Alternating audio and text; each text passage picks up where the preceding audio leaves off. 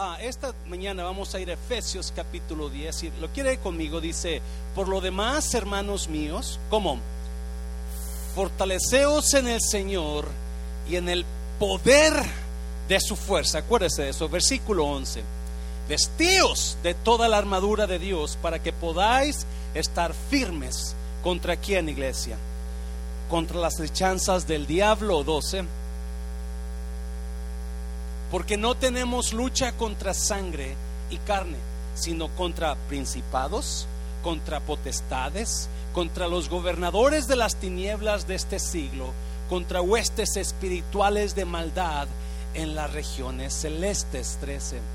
Por tanto, tomad toda la armadura de Dios para que podáis resistir en el día malo y habiendo acabado todo, estar firmes, versículo 14. Estad pues firmes, ceñidos vuestros lomos con la verdad y vestidos con la coraza de justicia. 15. Y calzados los pies con el apresto del Evangelio de la paz. Sobre todo tomad el escudo de la fe con que podáis apagar todos los dardos de fuego del maligno. 17. Y tomad, diga conmigo, el yelmo. Tomad el yelmo de la salvación. ¿Y qué más? y la espada del Espíritu, que es la palabra de Dios. Vamos a orar. Padre, bendigo tu palabra, Señor. Espíritu Santo, toma estos minutos que nos quedan y usted use estas palabras que van a salir de estos labios y únjalas para tocar vidas de acuerdo a nuestra situación, de acuerdo a nuestra necesidad, en el nombre de Jesús. ¿Cuántos dicen amén? ¿Puede tomar su lugar? El apóstol Pablo habla de una guerra, una guerra mental, una guerra en nuestra cabeza. Y él está hablando de un tiempo de guerra donde nosotros como creyentes tenemos que estar vestidos como soldados. Nos anima a usar toda la armadura de Dios, dice Pablo. Y él está agarrando la armadura del soldado romano y comienza a hablar de, la pechera, comienza a hablar del escudo, de los, de los pies, de las botas del soldado. Pero quiero enfocarme en el versículo 17 en esta mañana, donde dice, pero sobre todo, tomad el yelmo de la salvación. que es un yelmo? Es un casco tomad el yelmo de la salvación y la palabra y la, espada del espíritu que es la palabra de Dios. So, Pablo hace mención del casco del soldado junto con la palabra, con la espada. Sus van juntos. So, quiero hablarle a usted un poco sobre cómo ganar la guerra de mi cabeza. ¿Cómo ganar la guerra de mi cabeza? Algunas personas están pasando un tiempo de guerra mental, donde su cabeza está enfocado nada más en lo negativo. Usted quizás no todo están así en esta mañana, quizás usted, algunos de ustedes están felices, no tienen problemas, pero algunos de ustedes están siendo atacados por el enemigo en su cabeza. Y para usted es tiempo de tinieblas, es tiempo de negatividad. No piensa que usted la puede hacer en su situación. Todo el futuro se ve nublado, todo el futuro se ve negro.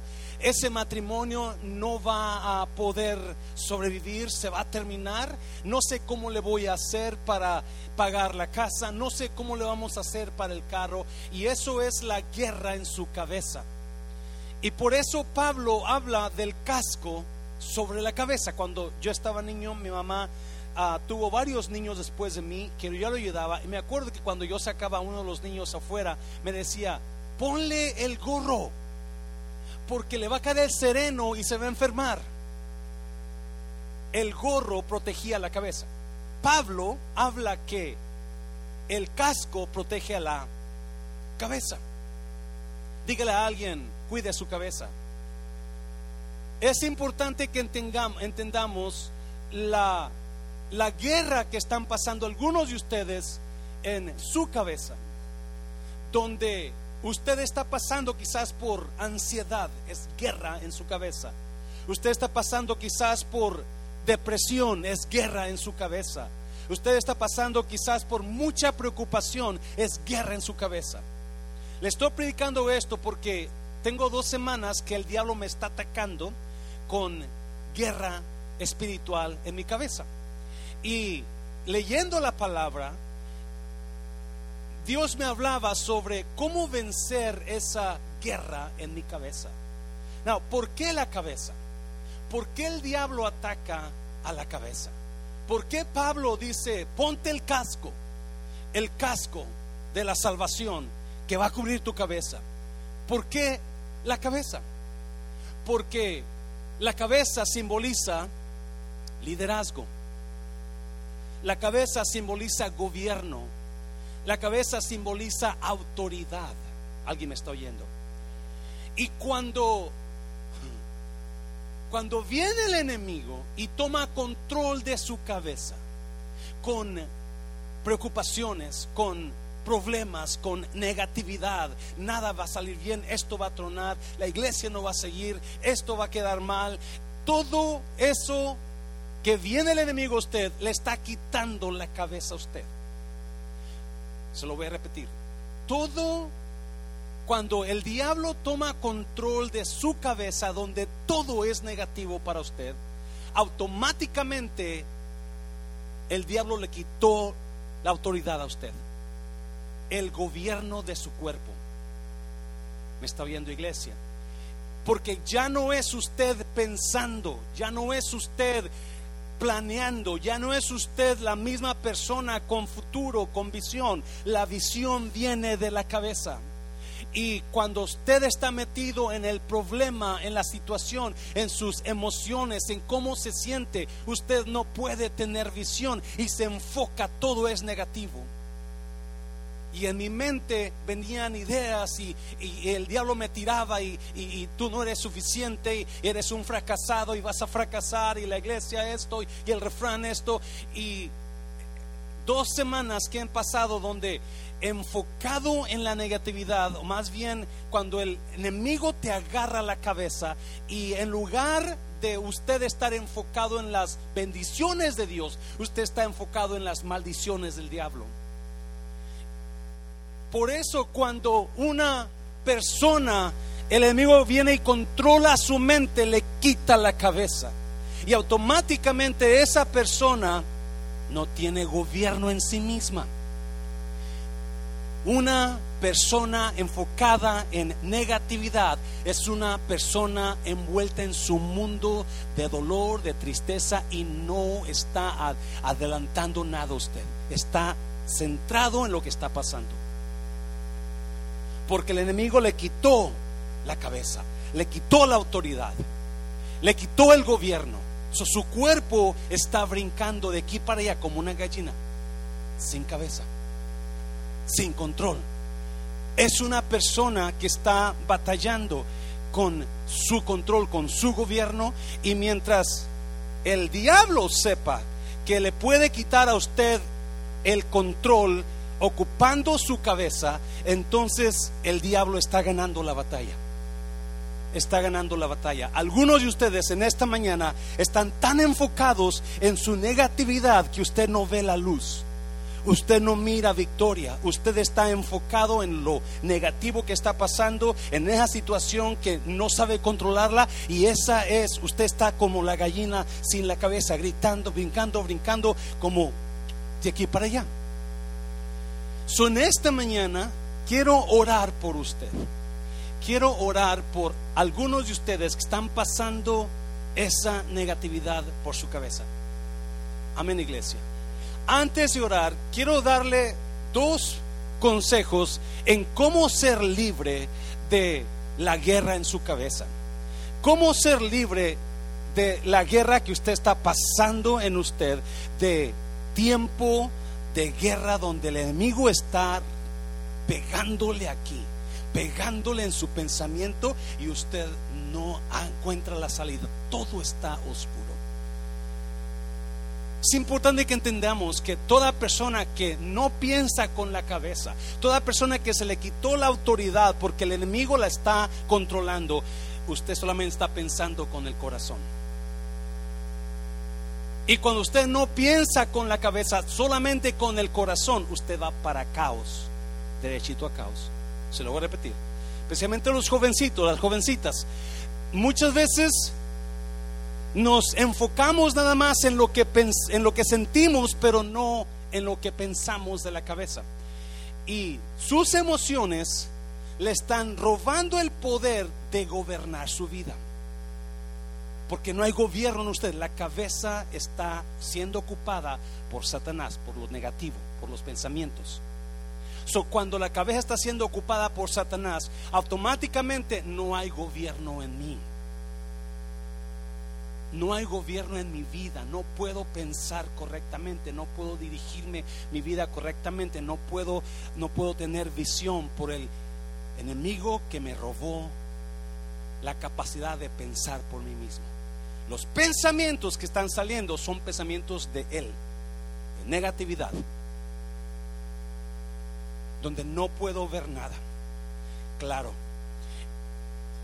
y es horrible vivir en ese tiempo, créamelo, es horrible. Nunca en mi vida yo había pasado ese tipo de ataque donde te viene el enemigo con toda su fuerza y te quita la, la capacidad de pensar correctamente. Donde ahora Él es el que está gobernando sobre ti. Por eso el apóstol Pablo habla súper claro, ponte el casco de la salvación y agarra la espada de dos filos, que es la palabra de Dios. Ponte el casco de la salvación. Es importante que usted tenga el casco de la salvación puesta sobre su vida. Amén, iglesia. Número uno, número uno. ¿Cómo yo venzo esa guerra en mi cabeza? Resista al diablo con el poder de Dios, no con sus emociones. Resista al diablo con el poder de Dios, no con sus emociones. Now, Versículo 10 de Efesios, mira lo que dice. Por lo demás, hermanos míos, fortaleceos en el Señor y en el poder de su fuerza.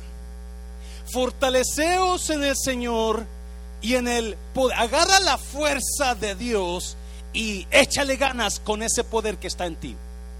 Si nosotros, el diablo, su intención del diablo con la guerra en su cabeza es destruir lo que está afectando su cabeza, su matrimonio, su casa, su futuro.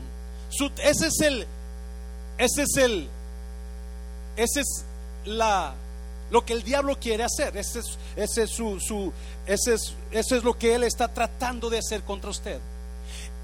El problema con nosotros es que cuando estamos en ese estado, viene el temor a nosotros porque no pensamos bien y comenzamos a dejarnos llevar por nuestras emociones. Como me siento? Me siento triste, me siento aguitado, me siento, nadie me ama, nadie me quiere. Mira, fulano de tal no me hace caso, mira, y, comenzamos a usar nuestras emociones cuando debemos de usar el poder de Dios. El apóstol Pedro dice que resistamos al diablo y él huirá de vosotros. Tenemos que resistir al diablo con el poder de Dios en nosotros, no con nuestras emociones.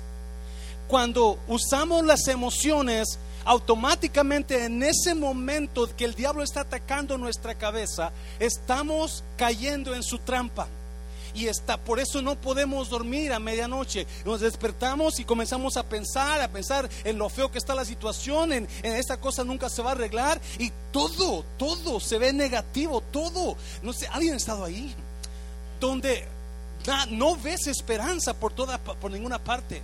No ves esperanza porque todo está negativo y todo se está yendo al infierno junto contigo. Y esa es la mente. So, en el versículo 10 dice Pablo que usemos el poder de Dios. Usted y yo tenemos el poder de Dios a nuestra disposición. Me está oyendo iglesia. Tenemos el poder de Dios porque Él sigue siendo Dios, no importa lo que usted esté sintiendo. Oh, se lo voy a repetir. Él sigue siendo Dios, no importa que usted esté sintiendo en usted. Y cuando nosotros nos dejamos llevar por nuestros sentimientos, nuestras emociones, estamos dándole a Él la oportunidad que nos venza. En lugar de estar atacando al enemigo, estamos llorando con el enemigo. Y eso no puede ser. Mira, para que lo veas más claro, vamos a una historia. Si lo leen conmigo, primera de Samuel 4, 16 al 21 dice, dijo pues aquel hombre a Elí, yo vengo de la batalla, he escapado hoy del combate. Y Elí dijo, ¿qué ha acontecido, hijo mío? Elí es el sacerdote, es el juez de Israel, es el que está guiando, él es la cabeza de Israel.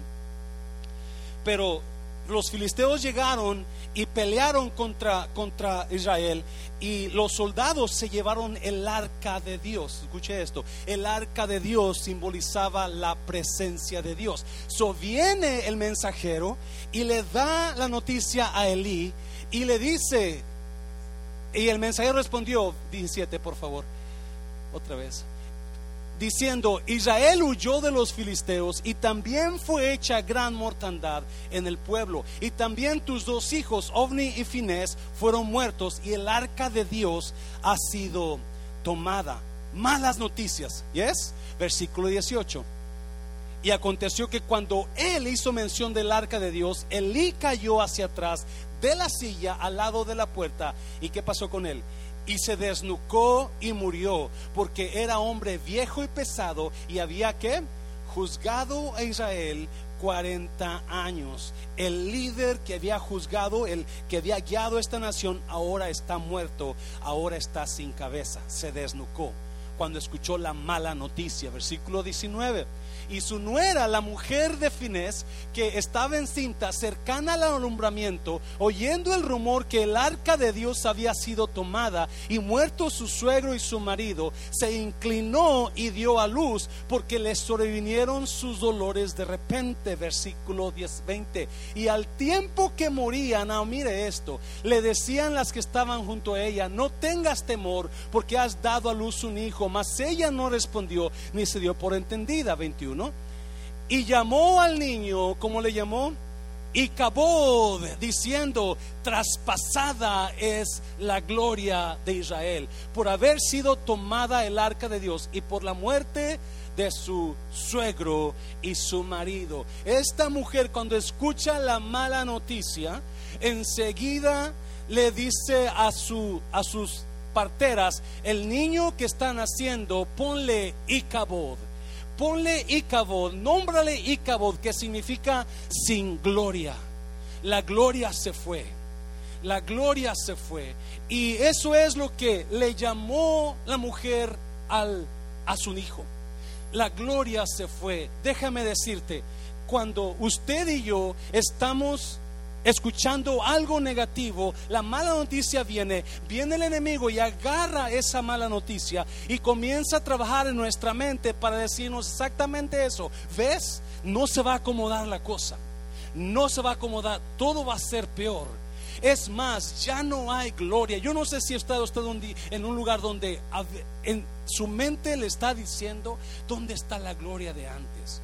¿Dónde está la felicidad de antes? ¿Dónde están los sueños? ¿Dónde está lo que tú anhelabas, tus planes? Porque en tu mente está lo negativo. Y ese va a ser el nombre del niño. Ya no hay gloria, ya no hay futuro, ya no hay esperanza. Eso es lo que está llenando la mente de la nuera de Elí. ¿Y por qué? Porque la cabeza murió. Alguien me está oyendo y Elí murió.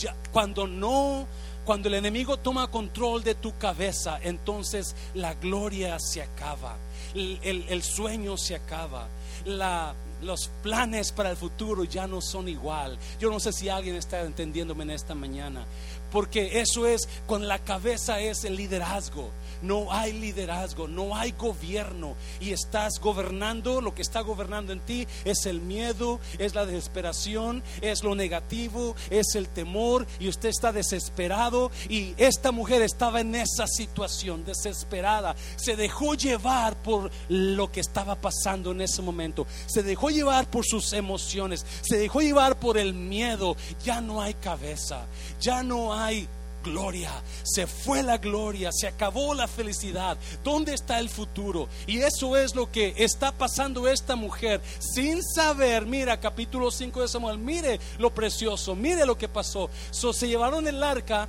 de Dios, que significa la la presencia de Dios, el arca significa la presencia. Capítulo 5, cuando los filisteos capturaron el arca de Dios, la llevaron desde Ebenezer a Asdod versículo 2. Y tomaron los filisteos el arca de Dios y la metieron en la casa de Dagón y la pusieron junto a Dagón. Era el templo de los filisteos. Dagón era el ídolo de ellos, el enemigo. Un hombre con cuerpo de hombre y de pescado. O sea, era un ídolo era el Satanás mismo, me está oyendo. So llevan los filisteos el arca y la meten en el arca, en el templo donde está su Dios de ellos. Escúchame bien, por favor. Versículo 3. Y cuando al siguiente día los de Asdod se levantaron de mañana, he aquí, ¿quién? Dagón postrado en tierra delante del arca de Jehová. Y tomaron a Dagón y lo volvieron a su lugar. ¿Me está oyendo? Versículo 4, mire, lo mejor viene. Y volviéndose a levantar de mañana al siguiente día, he aquí que Dagón había caído postrado en tierra delante del arca de Jehová. ¿Y qué? ¿Y qué? Y la cabeza de Dagón y las dos palmas de sus manos estaban cortadas sobre el umbral, habiéndole quedado a Dagón. El tronco solamente lo está oyendo, iglesia. Sí, dáselo fuerte, dáselo fuerte al Señor. Oh, no, ¿cómo yo resisto el ataque en mi cabeza del diablo? No le peleé con sus emociones, peleé con el poder de Dios. Mientras que la mujer está llorando, nombrando todo negativo, sin gloria, no hay planes, no hay futuro, mira lo que va a pasar. Dios está obrando, mostrándole al diablo que el superior es Dios aquí. Me está oyendo. Usted y yo tenemos un Dios que tiene fuerza sobre todo y poder sobre todo, aún sobre mis emociones. Mm. Y así hay muchos de nosotros que estamos llorando, estamos tristes, estamos aguitados, el mundo se cerró, no hay esperanza, no hay nada sin saber que Dios está trabajando, derrotando al diablo, cortándole la autoridad al diablo. ¿Me está oyendo? Por favor a usted.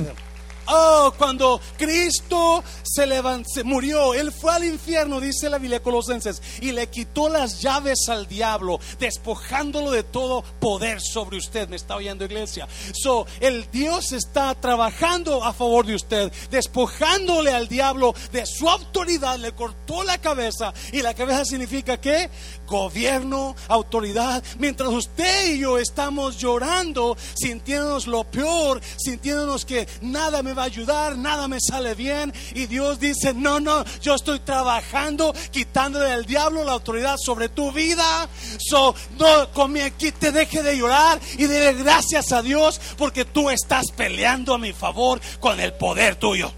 Oh my God.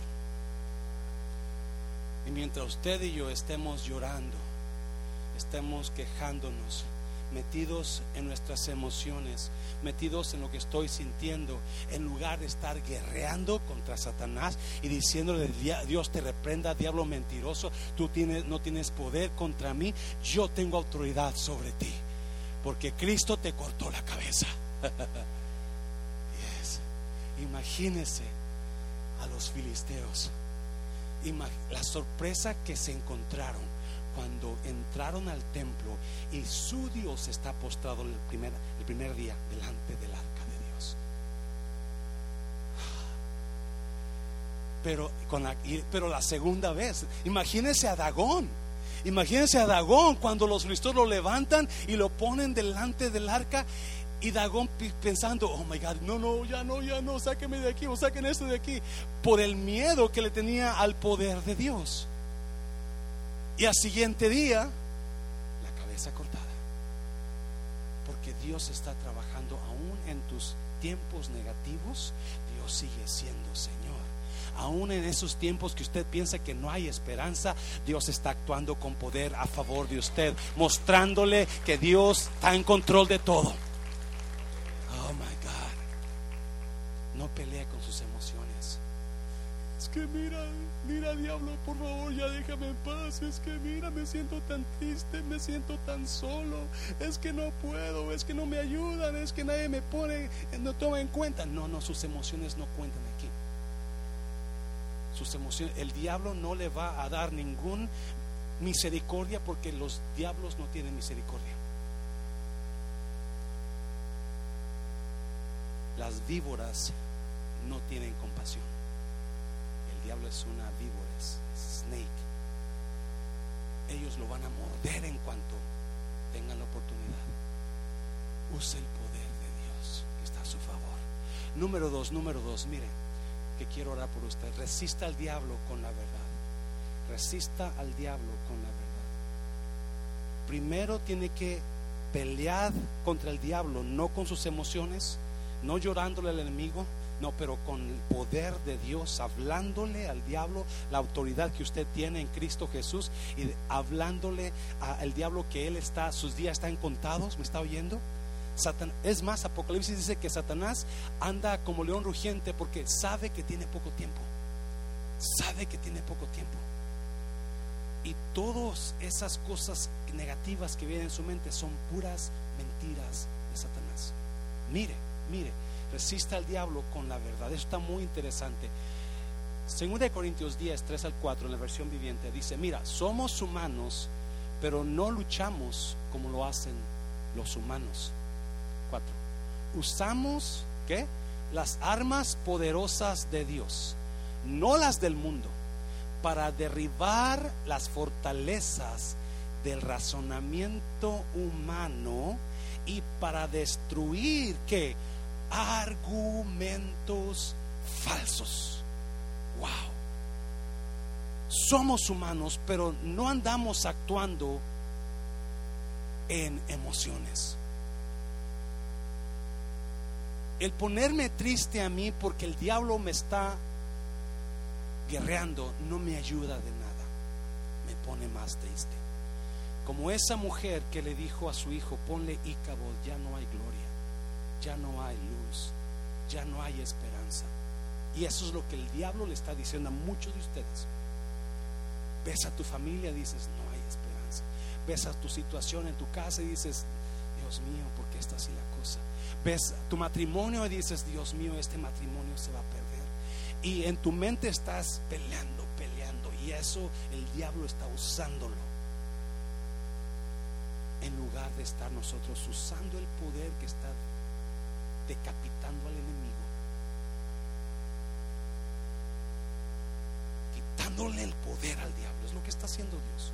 Quitándole porque la cabeza es que gobierno. Solo le quitó el poder al diablo cuando le quitó la cabeza. Usamos las armas poderosas de Dios, no las del mundo, para derribar las fortalezas del razonamiento que humano y para destruir que argumentos antiguos, falsos, argumentos falsos. Todo lo que el diablo le aviente a usted en su mente es mentira, falso. Gracias. Es falso. Es más, Jesús dijo de Satanás, Él es padre de toda mentira. Cuando habla, habla mentira. Todo lo que el diablo le pone a usted en su mente es mentira. Jesús dijo esto, el ladrón vino para robar, matar y destruir. Ese es el diablo y esa es su función, su propósito. Pero yo he venido para que tengan vida y la tengan en abundancia. Todo lo que el diablo le habla es falso, es mentira. Y muchos de nosotros estamos viviendo una mentira. Porque cuando usted dice, y no, mi matrimonio no se va a arreglar, eso es mentira. No voy a poder pagar mi casa, eso es mentira. No, no voy a poder sanar de esta enfermedad, eso es mentira. Pero esa es su mente trabajando a favor del enemigo. Está usando eso y está usted sin cabeza, sin gobierno, sin control. Cuando no hay gobierno hay caos. Cuando no hay gobierno hay caos, apréndase eso. Por eso mucha gente no está funcionando correctamente, no estás pensando, no estás avanzando por el caos que hay en tu mente. Y la mentira es la que está causando que usted y yo nos pongamos en esa situación. Y Dios le habla a Pablo y le dice, Pablo, no, dile a la iglesia que ellos tienen que pelear no con las armas de ellos, no con sus emociones, no con lloriquear, no con pensar, no con pelear con el hermano, no con pelear con la fulana, con sutano, no, pero que pelear contra el diablo. Esa es la guerra que tenemos, dice Pablo en capítulo 6 de Efesios. No tenemos lucha contra sangre ni carne, no tenemos lucha contra hombre o mujer, pero tenemos lucha contra huestes espirituales. Esa es la lucha. Por eso el casco de la salvación es importante.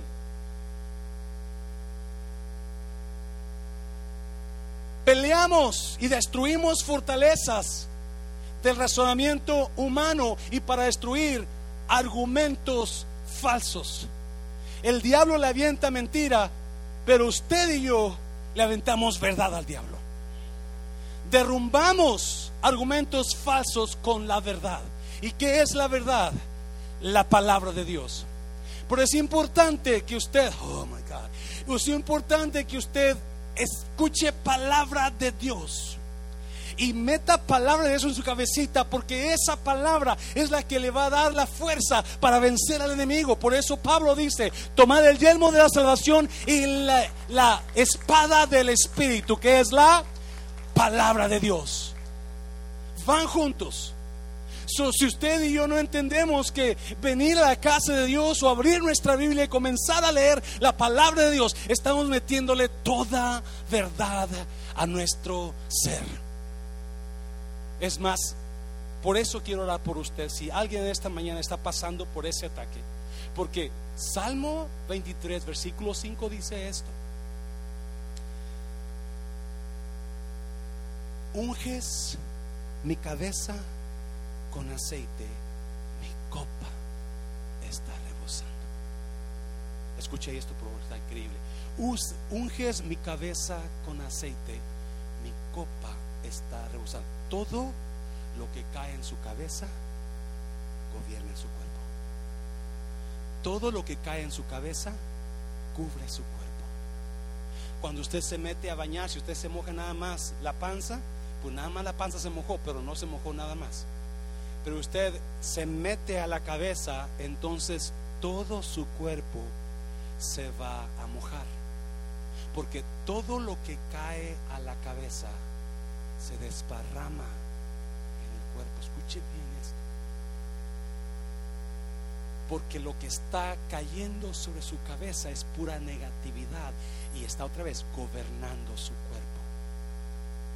Lo que está cayendo sobre su cabeza es puro puro nublado, pura oscuridad y está pero cuando el aceite de la unción cae sobre usted, por eso mi copa se derrama. Cuando el aceite de la unción cae sobre su cabeza, entonces ese aceite va a caer sobre, va a caer sobre su cuerpo y se va a resbalar en todo. Dice el Salmo 133, es como la barba de Aarón, donde tú unges el sacerdote y el aceite se baja hasta las ropas de Aarón.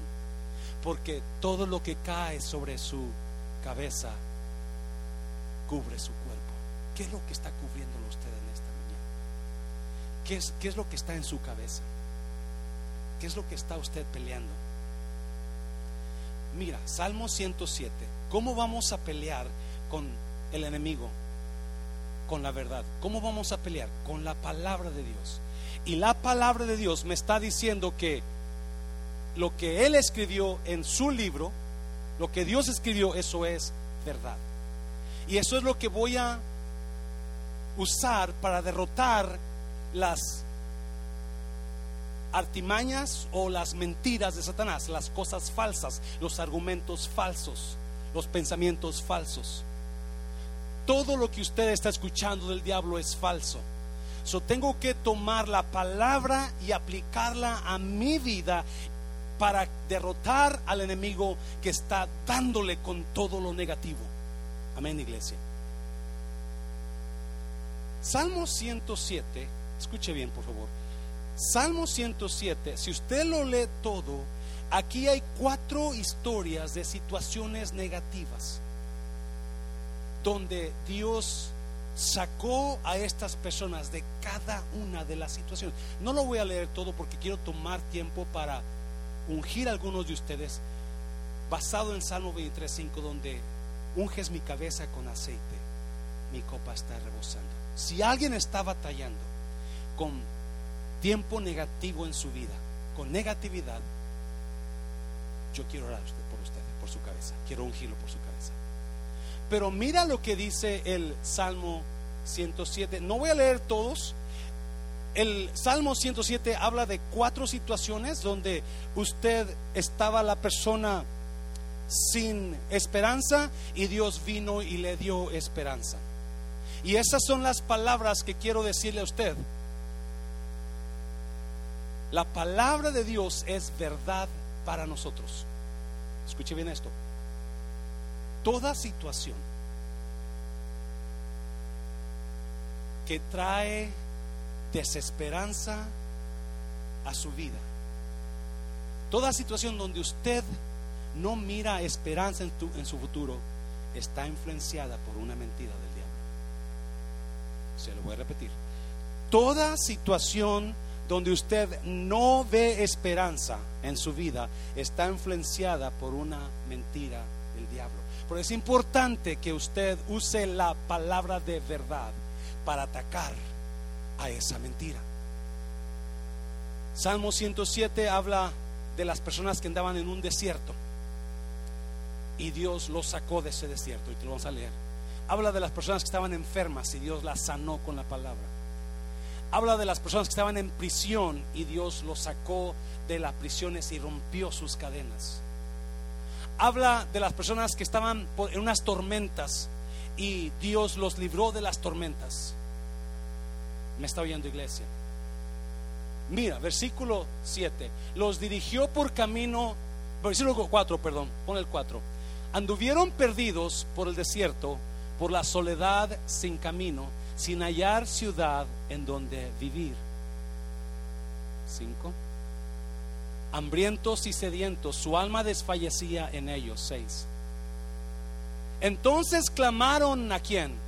A Jehová en su angustia. ¿Y qué pasó? Y los libró de sus aflicciones. Siete. Los dirigió por camino derecho para que viniesen a ciudad habitable. So, y, si usted sigue leyendo el capítulo 7 de Salmos, está hablando de situaciones adversas en su vida, diferentes. Pero esta me gusta porque es la primera y habla del tiempo de desierto, donde usted está pasando en su vida. El desierto es un lugar, es un tiempo donde no hay fruto, es sequedad, es árido, no hay fruto.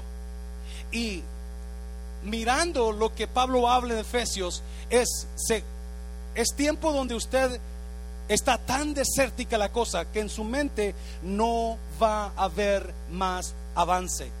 Usted está estancado en un lugar donde no hay fruto, no hay, no, es, no hay salida y está, porque no puede planear. Cuando está usted en su mente dándole negativo, negativo, usted no está planeando, usted no está avanzando, usted se está quedando en el mismo lugar o peor por lo que está pasando en su mente. Porque no hay cabeza para pensar, sino que lo único que usted piensa es lo malo, lo peor, lo peor que viene, lo peor que se va a poner. Y eso es lo que el enemigo hace en nuestra mente. So, no hay tiempo para planear. No hay tiempo para sacar fruto. No hay tiempo para decir, oh, esto vamos a hacer, porque no hay.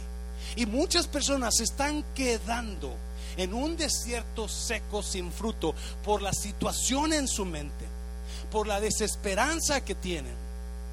Pero el Salmo dice que ellos en su desesperanza clamaron al Señor y Él los libró de sus aflicciones.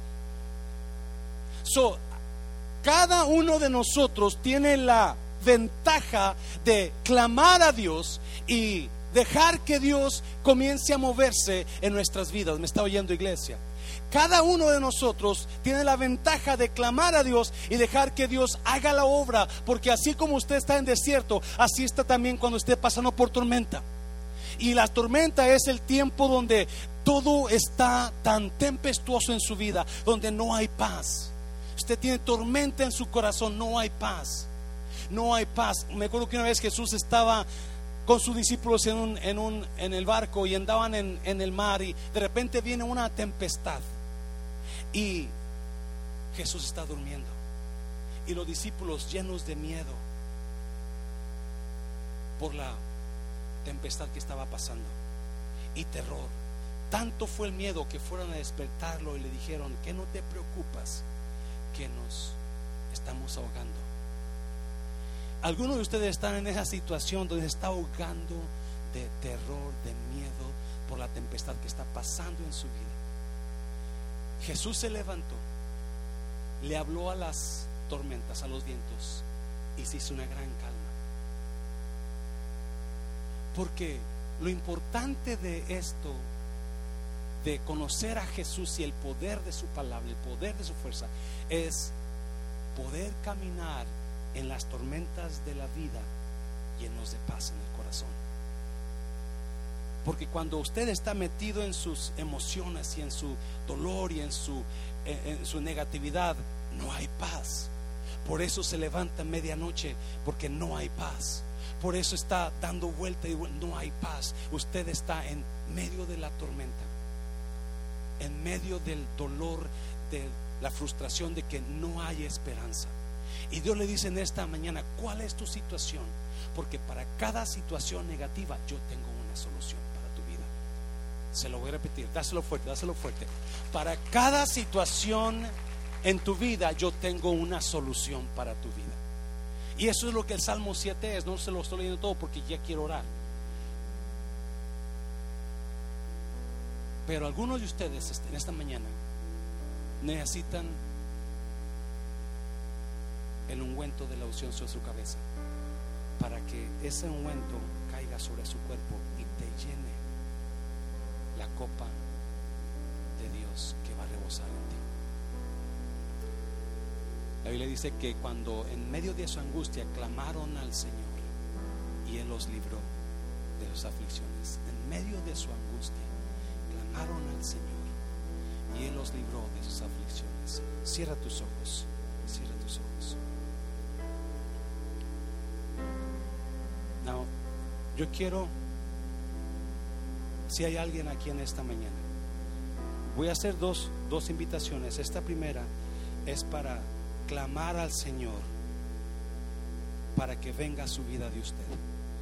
Clamar al Señor para que Dios tome control de su situación, de su vida, de su alma.